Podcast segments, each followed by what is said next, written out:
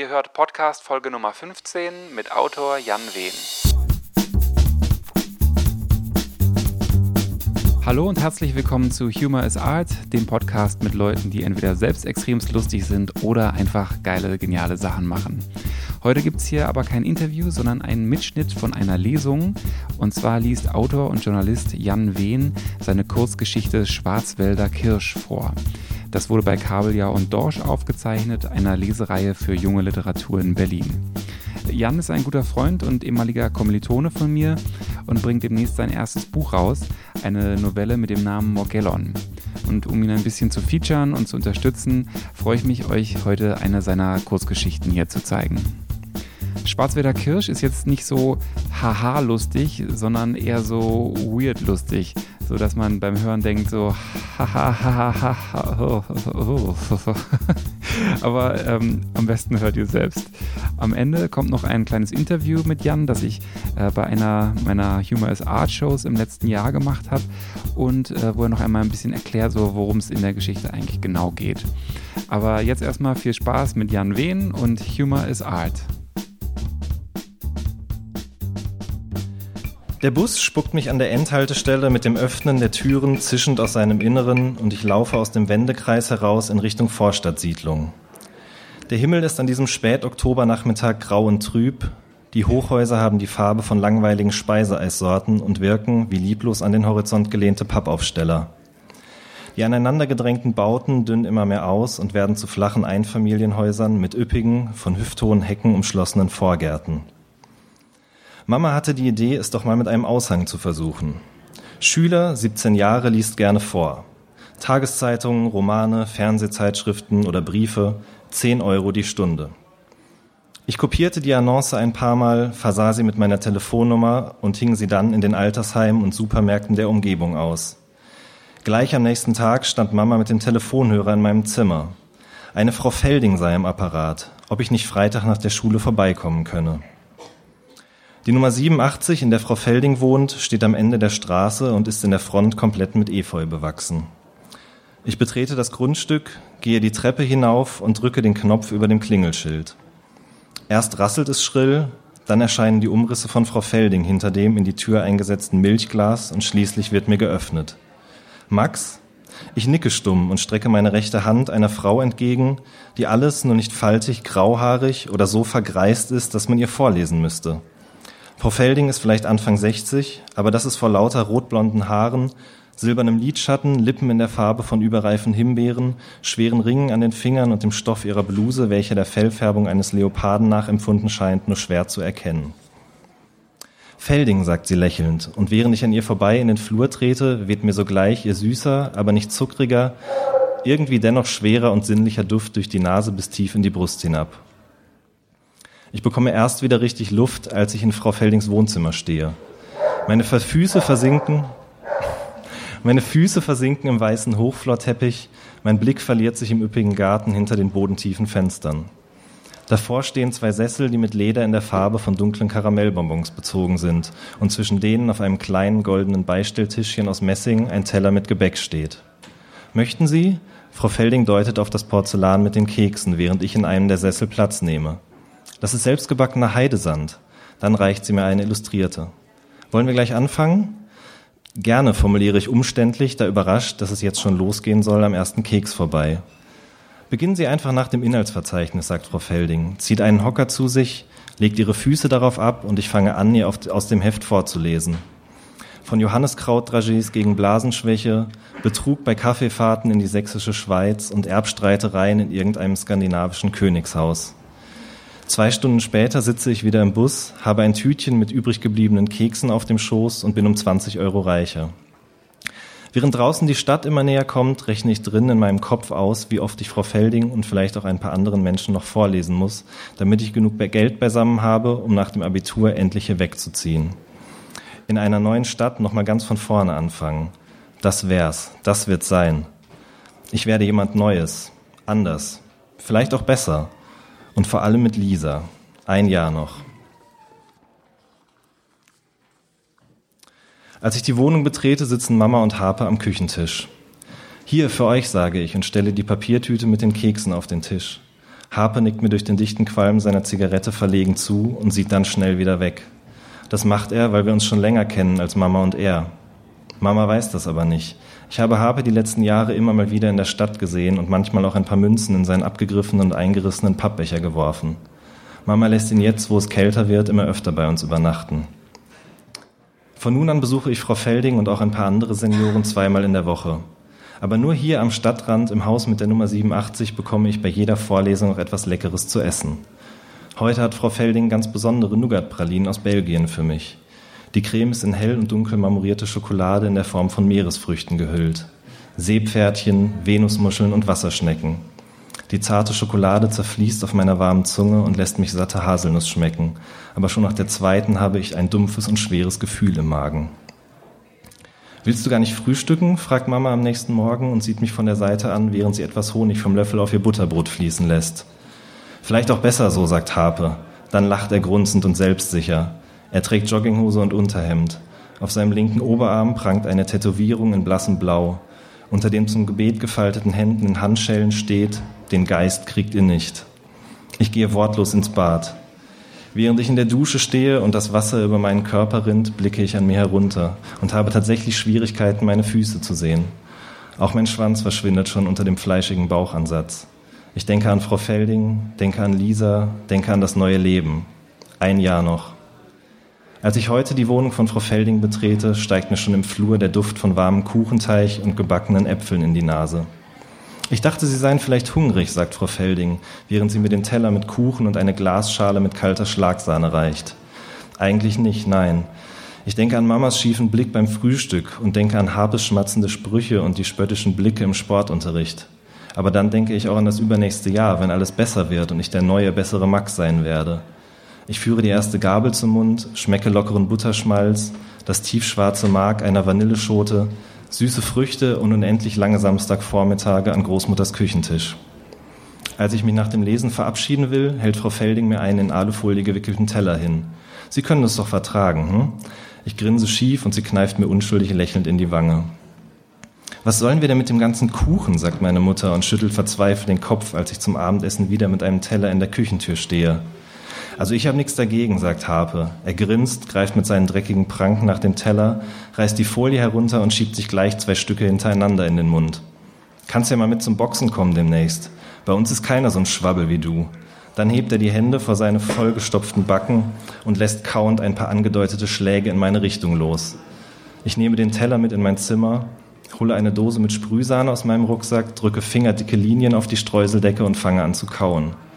Bald ist es endlich soweit. Dann kann ich alles hinter mir lassen. Die Schule und Mamas stinkenden Pennerficker. Nur Lisa, die würde ich wirklich gerne mitnehmen. Ein Jahr noch. In der Nacht schlafe ich wie häufig in letzter Zeit schlecht. Als ich nach dem Frühstück mit hämmernden Kopfschmerzen aus der Haustür trete, biegt der Bus schon um die Straßenecke. Ich sprinte in Richtung Haltestelle, aber schon nach wenigen Metern krampfen meine Seiten und die Lunge brennt. Als ich mit letzten Kräften die Tür des Schulbusses erreiche, drehen sich der Gang und die Sitzreihen vor meinen Augen so schnell, dass ich die Witze des Fahrers nur noch von ganz weit weg vernehme. Nehmen Sie doch noch. Gerade sind Frau Felding und ich gemeinsam das Fernsehprogramm für den Abend durchgegangen. Es ist jetzt Frühling und die Vögel singen durch das gekippte Fenster. Für mich gab es schon zwei Stücke Frankfurter Kranz. Als Frau Felding mir ein drittes Stück auftun will, schüttle ich den Kopf. Bitte, ich platze gleich, sage ich mit vollem Mund. Ach was, Frau Felding lässt sich auf der Armlehne meines Sessels nieder und drückt mir ihren Zeigefinger sanft, aber prüfend in den Bauchspeck. Da ist doch sicher noch ein bisschen Platz, nicht wahr? Dann manövriert sie mit der Gabel ein Stück Frankfurter Kranz an meine Lippen, als wäre ich ein Kleinkind, das nicht essen mag. Ich komme mir albern vor und doch öffne ich willenlos den Mund und Frau Felding lässt Buttercreme und Biskuitboden hineinfallen. Schauen Sie, war doch gar nicht so schwer. Nun seien Sie so lieb und essen das Stück noch ganz, ja? Ohne aufzuschauen, schiebe ich mir wie in Trance Stück für Stück Creme, Krokant und Konfitüre in den Mund. Ich lutsche mehr, als dass ich wirklich kaue und zwinge die zähe Masse meinen Rachen hinunter. Mein Magen grummelt und gluckst, meine Speiseröhre kratzt und ich habe Tränen in den Augen, die mir Frau Felding mit einem Taschentuch ebenso liebevoll aus dem Gesicht wischt, wie die restlichen Biskuitkrümmel, die noch in meinen Mundwinkeln kleben. Als sie fertig ist, springe ich auf und eile durch den Flur in das kleine Gäste-WC neben der Haustür, reiße die Klobrille nach oben, beuge meinen Kopf in die Schüssel, öffne den Mund und stoche mit dem Zeigefinger der rechten Hand hektisch in meinem Rachen herum. Aber es passiert einfach nichts. Am Abend kämpfe ich mich am Geländer die Treppe zu unserer Wohnung hinauf. Mama ist nicht zu Hause. Dafür liegt Harpe nur in seiner Unterhose auf dem Sofa im Wohnzimmer und guckt irgendeine Kochshow im Fernsehen. Ich habe Frankfurter Kranz mitgebracht, steht in der Küche, sage ich. Aus der Rentnerbäckerei, hm? sagt Harpe und sieht mich an. Sag mal, kann ich eigentlich auch mal eine Bestellung bei deiner Seniorenfotze da aufgeben? Ich will auf Harpe zuspringen und ihm mit der Faust über sein stinkendes Maul fahren, aber dann schnellt mein Blick auf den Schuhschrank neben der Tür, wo Mamas Autoschlüssel liegt. Ich greife den Anhänger, eine kleine Billardkugel und werfe ihn mit voller Wucht in Richtung Sofa, wo die rote Sieben nur knapp Harpes Kopf verfehlt und dumpf eine kleine Kuhle in die Raufasertapete schlägt. Im Traum liege ich in einem riesigen Himmelbett unter einer fliederfarbenen Bettdecke aus weichem Satin. Frau Felding sitzt auf der Bettdecke und füttert mich unentwegt mit Liebesknochen. Ich komme mit dem Kauen kaum hinterher und schlucke die Eclairs beinahe am Stück hinunter. Vanillepudding und Sahne quellen aus meinem Mund und verschwieren meine Wangen, die Nase und die Augen, bis ich nichts mehr sehen kann. Ich will die Hände heben und mich säubern, aber meine Finger und Arme sind viel zu schwer und ich viel zu schwach. Jetzt holt Frau Felding ein Tablett mit Krapfen hervor. Sie zupft den weichen Hefeteig in kleine Fetzen, die sie mir nach und nach auf die Zunge legt, ehe sie immer größere Stücke und schließlich ganze Krapfen in meinen Mund schiebt. Ich sabbere Marmelade auf mein Kinn, der Puderzucker kitzelt so sehr in der Nase, dass ich mit einem Mal kräftig niesen muss und staubige Zuckerflocken auf meine teigigen Brüste rieseln. Als ich am nächsten Morgen schlaftrunken in die Küche trotte, fehlt von Harpe jede Spur. Lass uns nicht drüber reden, sagt Mama mit gesenktem Blick in ihre Kaffeetasse. Dann humpelt sie an den Gefrierschrank und holt einen frischen Kühlakku heraus, den sie in einem Küchentuch wickelt und sich ohne mich anzusehen an die Wange hält. Ich schleppe mich wortlos ins Bad und creme mir die wunden Stellen an den Oberschenkeln gründlich ein. Als ich den Kopf wieder hebe, ringe ich nach Atem und mir steht der Schweiß auf der Stirn. Heute habe ich Schwarzwälder Kirsch für dich, sagt Frau Felding und strahlt. Seit wann duzen wir uns? Ich habe kaum Zeit darüber nachzudenken. Schon zerspringt Schokoladenbiskuit an meinen Zähnen. Die Sahne flutet Zunge und Gaumen, während mir das süßlich scharfe Kirschwasser den Rachen hinunterrinnt. Hat das kleine Bärchen noch ein bisschen Hunger? Frau Felding hat meinen Pullover nach oben geschoben und krault liebevoll das Haar, welches sich in meinen Bauchnabel lockt. Dann geben wir dir noch einen Happen, oder? Jetzt klopft Frau Felding mir mit der flachen linken Hand auf dem Bauch herum, während sie mit der rechten ein wenig Schlagsahne aus meinem Bart wischt, ehe sie den letzten Rest mit der Zunge herausleckt und ihn mir lächelnd in den offenen Mund fallen lässt. Dann greift sie mit beiden Händen in mein Bauchfleisch und wackelt ganz erzückt daran herum. Wir kriegen dich noch richtig dick und rund, was? Als ich wenig später in den Bus steige, öffne ich wie immer den Briefumschlag. Neben dem 20-Euro-Schein finde ich darin dieses Mal noch einen Zettel mit einer leeren Tabelle darauf. Links sind Spalten für jeden Tag im kommenden Monat abgedruckt. Rechts finden sich freie Felder für mein Körpergewicht in Kilogramm. Später liege ich im Bett und halte mir mit der linken Hand den Bauch nach oben, während die rechte meinen Schwanz knetet. Ich versuche mir Lisa vorzustellen, wie sie auf mir sitzt und ihr Becken vor und zurückschiebt. Aber immer wenn ich kurz davor bin zu kommen, steht wieder Frau Felding vor mir, füttert mich mit Pralines und quetscht mir Puddingplunderteilchen oder Sahnetortenstücke in den Mund. Ich rubbele schon eine gute halbe Stunde, spucke mir auf die Handfläche und wichse weiter. Nichts. Nach zehn weiteren Minuten kann ich nicht mehr anders. Frau Felding verreibt die Sahne mit kreisenden Bewegungen auf meiner Brust und schiebt mir immer mehr nassen Teig in den Hals. Ich bin jetzt nicht mehr Max, nein, ich bin das kleine Sahnebärchen, das immer hungrige Mastschwein mit Speckwanst und Schwabbelkinn. Dann komme ich in zwei großen Schüben auf die wulstige Hautfalte meines linken Oberschenkels. Ein Jahr noch. Zwei Tage später sitze ich wieder im Bus Richtung Stadtrand. Ich starre gedankenverloren auf die Rückseite der Sitzbank vor mir und merke gar nicht, dass der Bus heute schon kurz vor dem Wendekreis zum Stehen kommt. Erst als der Busfahrer hupt und lautstark in die Windschutzscheibe schimpft, hebe ich den Kopf und sehe das Blaulicht, das über die Häuserfassaden und durch die Vorgärten flackert. Ich drücke mich aus der harten Sitzschale, springe auf den Bürgersteig und gehe schnellen Schrittes zum Gartentürchen der Hausnummer 87. Gerade als ich mich am Geländer die Steintreppe hochziehen will, schiebt mich ein Sanitäter zur Seite, damit die zwei Männer in Schwarz die Liege in Richtung Straße tragen können. Kraftlos lasse ich mich auf das Mäuerchen neben dem Gartentor fallen. Mir ist, als ob all der Kuchen, die Kekse und das Konfekt der letzten Monate von unten gegen meine Kehle drücken. Der saure Geschmack auf der Zunge vermischt sich mit dem salzigen Nass, das mir über die Wangen läuft. Meine Lunge rasselt, die Knie schmerzen und vor meinen Augen tanzen kleine weißgelbe Sternchen. Ein Jahr noch. Dankeschön.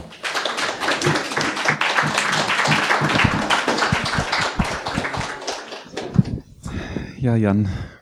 Ja.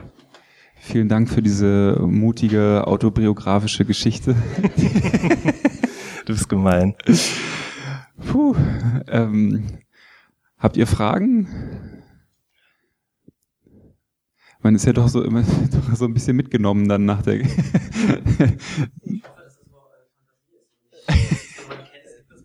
Das ist tatsächlich komplett Fantasie, ja. Also ähm, ich um ehrlich zu sein, ich weiß gar nicht mehr genau, wie ich auf das Thema gestoßen bin. Aber also man nennt diese Frau eben im, der Fachterminus dafür ist eben, also sie ist ein Feeder, also sie ist jemand, der eben einen anderen Menschen füttert oder auch mästet.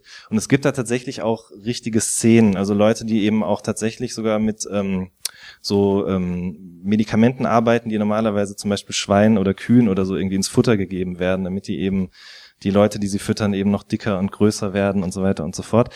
Ich kann wirklich, wie gesagt, nicht mehr sagen, wie ich drauf gekommen bin, aber ich mag das eben gerne, so ein bisschen abseitigere Sachen ähm, literarisch zu beschreiben, weil ich habe immer das Problem damit, also ich habe schon immer eine, eine Ader für sowas, es muss jetzt auch nicht sexuell sein, es kann auch in eine gewalttätige Richtung oder sonst irgendwas gehen.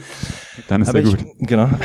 Aber ich finde immer, dass solche Sachen, ich finde immer, solche Sachen werden irgendwie, wenn sie in den Medien dargestellt werden, ganz oft nicht ernst genommen. Also es wird dann immer so getan, als wenn diese Sachen total schlimm wären. Und ich würde behaupten, dass sowas hier, wenn es zu weit getrieben wird, wird sowas auch ungesund. Aber am Ende des Tages sind es halt Vorlieben von Menschen. Und solange das niemandem schadet und beide das mögen zum Beispiel, dann ist das absolut in Ordnung. Und dann kann man auch, finde ich, mit einer gewissen Distanz darüber schreiben. Und deswegen arbeite ich solche Sachen gerne literarisch auf. Ja. Das war jetzt deine Frage, aber ich gucke die ganze Zeit Micha an Ja. beim Beantworten. nee, ist doch gut. Und ähm, also dann hast du hast du richtig lange dafür dann noch recherchiert oder ging das relativ schnell oder was hast du dann noch für Untiefen entdeckt? Das- Das würde jetzt zu weit führen, äh, was ich da alles noch entdeckt habe. Aber ja, also ich würde mal sagen, so ich habe vielleicht eine Woche oder so recherchiert. Ich fange dann meistens so an, erstmal einen Wikipedia-Artikel zu lesen oder Zeitungsartikel, die es schon gibt. Und dann gehe ich eben weiter, indem ich so in Foren vordringe. Weil also tatsächlich das Internet ist für vieles gut, auch zur Recherche eben. Und eigentlich gibt es für jede Vorliebe, jedes Hobby oder jede, jedes sexuelle Fable oder wie auch immer, gibt es auf jeden Fall immer ein Forum mindestens dafür.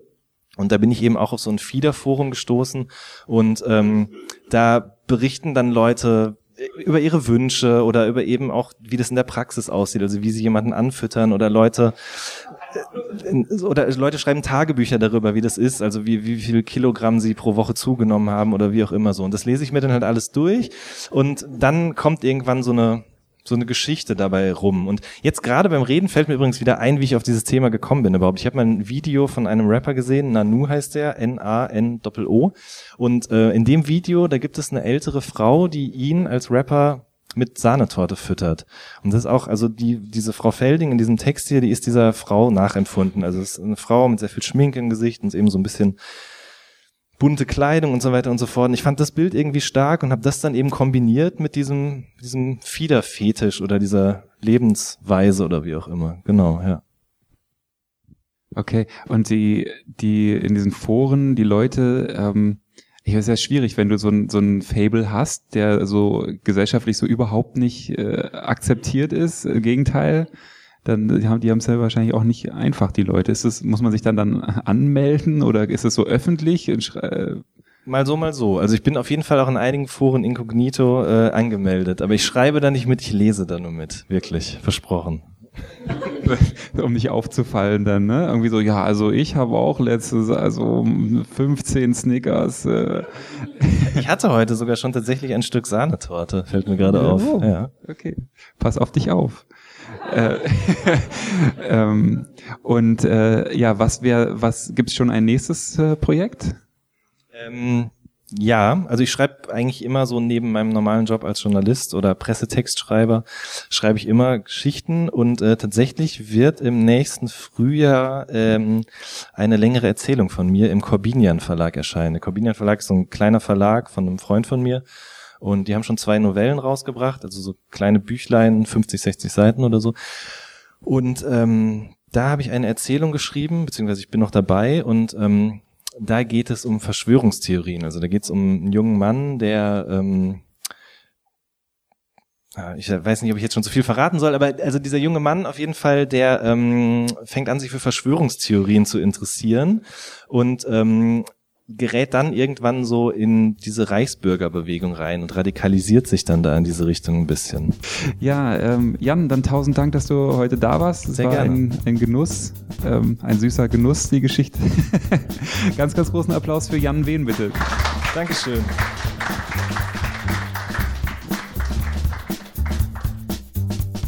So, ich hoffe, es hat euch genauso gut gefallen wie mir. Schön, dass ihr wieder dabei wart und die Shownotes und Links findet ihr wie immer unter humorisart.de slash podcast. Und ihr würdet mir mega helfen, wenn ihr den Humor is Art Podcast auf iTunes abonniert und eine gute Bewertung hinterlasst. Äh, Das ist echt das Wichtigste für Podcaster, so eine Bewertung zu haben. Und es kostet nichts und hilft enorm, neue Hörer zu finden. Außerdem könnt ihr Humor is Art auf Facebook folgen, Instagram oder sogar direkt auf Soundcloud. Dann erstmal danke fürs Reinhören und bis zum nächsten Mal. Ciao.